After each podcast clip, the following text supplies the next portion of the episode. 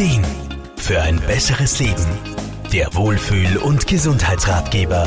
Viele Menschen, die in einer festen Beziehung leben, kennen Phasen und Momente, wo es nicht so gut läuft.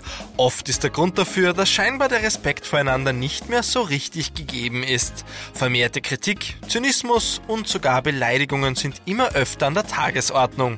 Dabei ist respektvolles Verhalten nicht nur im Alltag, sondern vor allem in einer Partnerschaft wichtig. Lebens- und Sozialberaterin Irma Frumann Meistens ist es ja eher ganz langsamer und schleichender Prozess, dass der Respekt voreinander weniger wird. Während uns gerade am Anfang einer Beziehung ein wertschätzender Umgang wichtig ist, kann es halt im Lauf der Zeit passieren, dass man sich über die Gefühle und Bedürfnisse seines Partners vielleicht nicht mehr so viele Gedanken macht. Fehlen Respekt und Wertschätzung sind die Nähe zueinander, Intimität und letztendlich die Liebe die Verlierer. Es kommt unweigerlich zu Reibereien und nicht selten zu einer Trennung. Woran merkt man nun, dass es vielleicht am Respekt mangelt?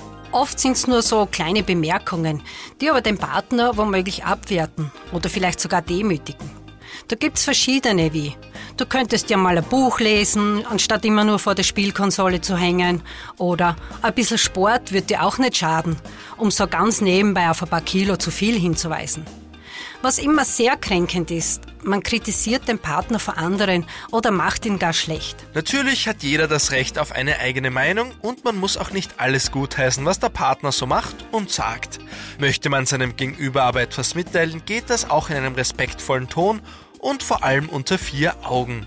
Eine recht einfache Möglichkeit, so Irma Frumann. Da bewahrheitet sich das Sprichwort immer wieder, nämlich wie du in den Wald hineinrufst, so schallst zurück. Eigentlich muss man sich eh nur überlegen, wie man selber behandelt werden möchte. Das kann schon einmal unheimlich hilfreich sein, um den richtigen Ton zu treffen. Oder sich wieder mal in Erinnerung rufen, wie war es denn eigentlich am Anfang unserer Beziehung? Eine Partnerschaft auf Augenhöhe zeichnet sich unter anderem dadurch aus, wie wir miteinander umgehen. Mit einer entsprechenden Wortwahl im richtigen Ton kann man Dinge ansprechen, ohne das Gegenüber zu verletzen oder zu kränken. Ein respektvoller Umgang auch nach langer Beziehung sollte selbstverständlich sein.